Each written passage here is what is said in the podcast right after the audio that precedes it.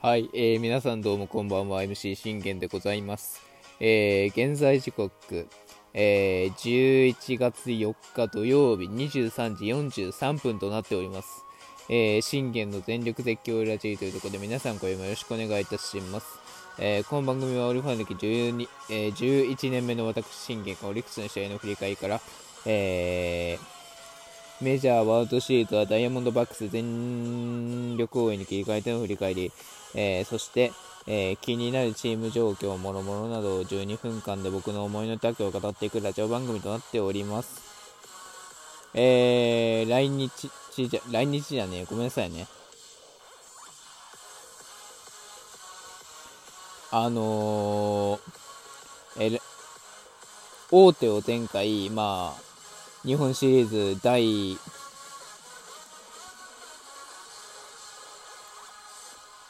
第、えー、第5戦か。で決められまして、まあ、まあ、第6戦目に行ったんですよね、今日。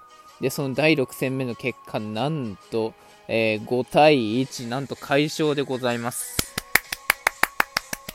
で、えー、今日に至ってはもう慶喜ですよ。もう慶喜一択。ね、だから言ったでしょ？ね？ちゃんと本来の慶喜出せるって言ったっしょ？ね？最後の最後にね、もう日本でラスト登板だっていうね、まあ僕はですよ、僕はあのー、望んでますよ、ずっと。もうずっと折の永遠の投手で、永遠の、えー、絶対エースでいてくれと。えー、もう生涯オリックス宣言してくれということは僕はずっと言ってます。でも、本人はもうメジャーに傾いてるわけなんですよね、挑戦に。なので、まあもう本人の意図をね、えー、組んでというところでございました。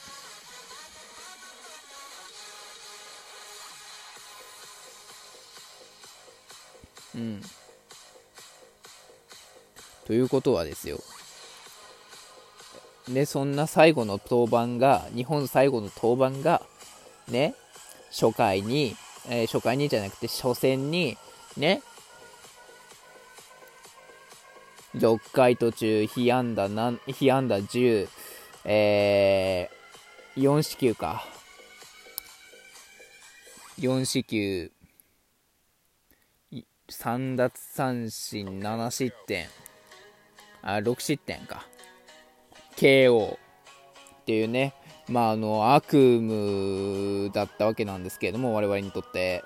で、その悪夢を完全に打ち払った、えー、結果がなんと、えー、9回被安打9、えー、無四球、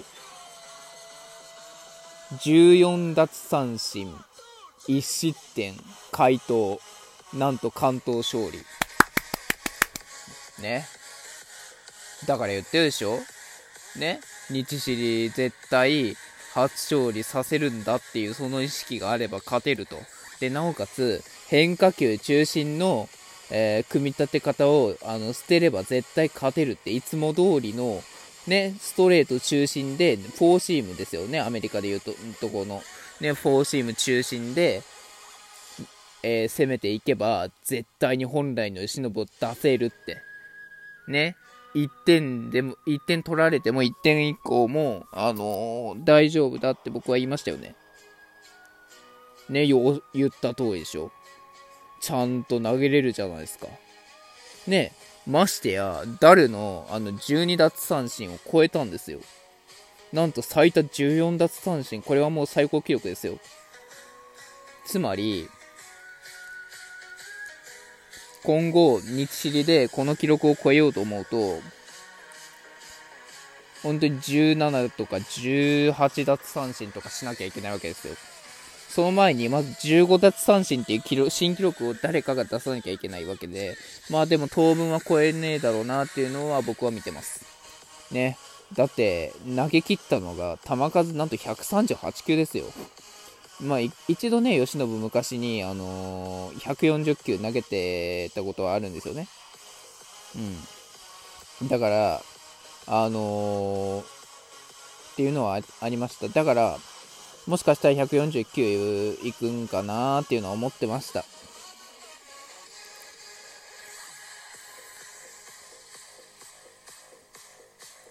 まあ自分としてはですよ。自分としては、7回を全然ね、まあ1失点で抑えてくれたら、まあ、あの、まあね、阪神ら相手には、まあ、被安打またね、10近くは打たれるだろうなっていうのは思ってはいたので、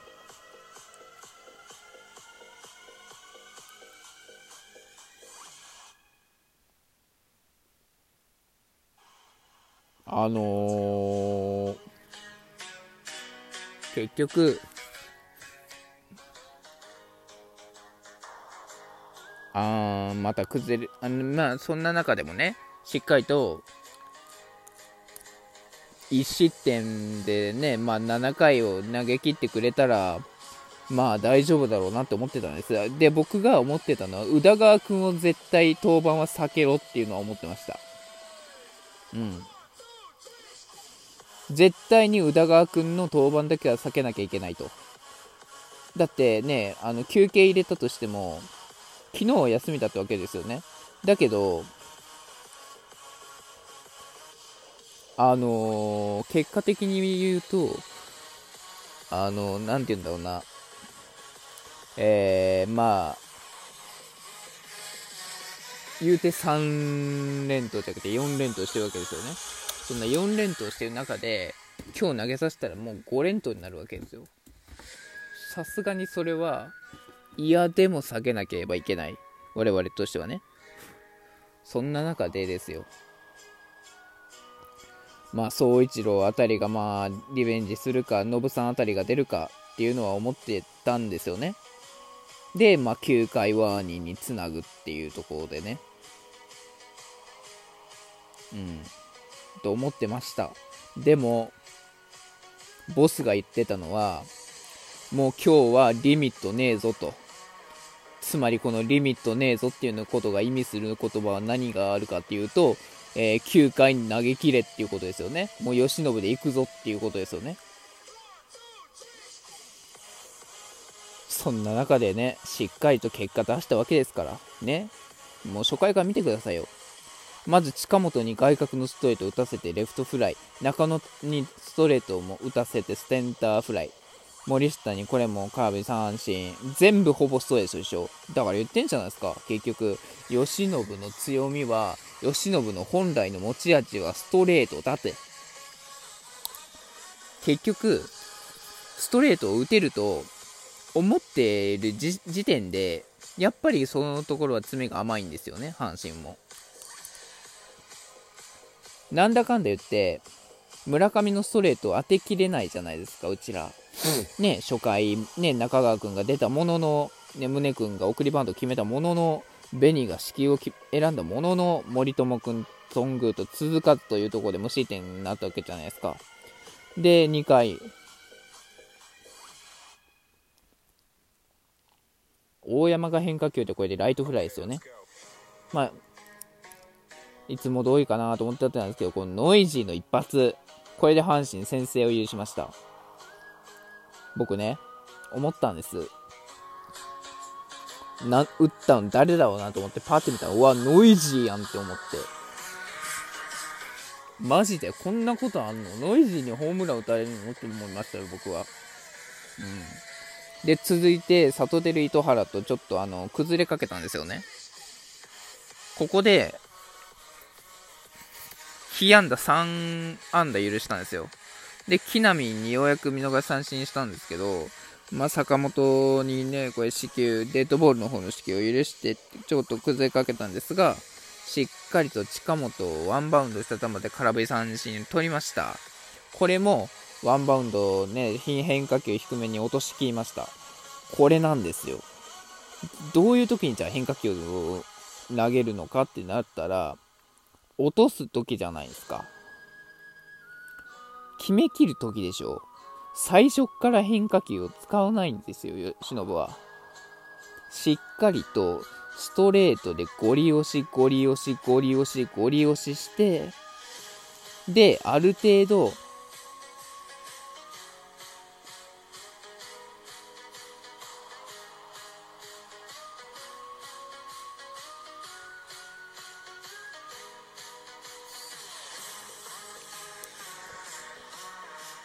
つまりそういうことですよね。